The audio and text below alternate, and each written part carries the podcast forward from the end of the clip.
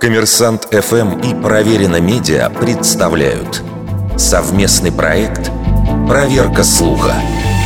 Правда ли, что Джон Кеннеди – автор фразы «У победы тысяча отцов, а поражение всегда сирота»?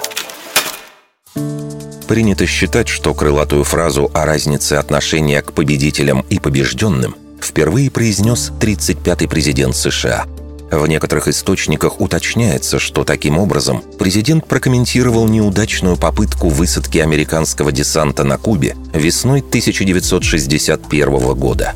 Тогда Вашингтон попытался свергнуть молодое революционное правительство Фиделя Кастро.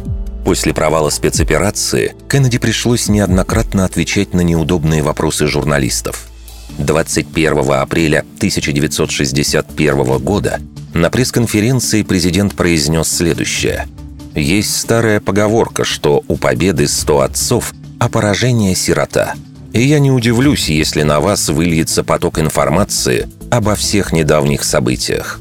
Как видим, Джон Кеннеди действительно упомянул искомое выражение, однако использовал другое числительное – «сто» вместо «тысяча», и вдобавок назвал прозвучавшее старой поговоркой – Действительно, это высказывание было известно до выступления главы Белого дома.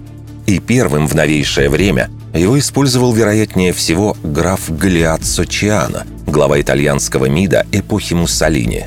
Осенью 1942 в своем дневнике он, оценивая неудачи нацистских войск в Африке, записал «Как всегда, у победы находятся сто отцов, а поражение – сирота». Дневник Чиана был издан на английском языке вскоре после окончания войны. И затем эту фразу неоднократно цитировали.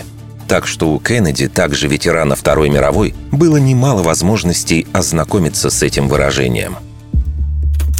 Вердикт. Неверная атрибуция цитаты –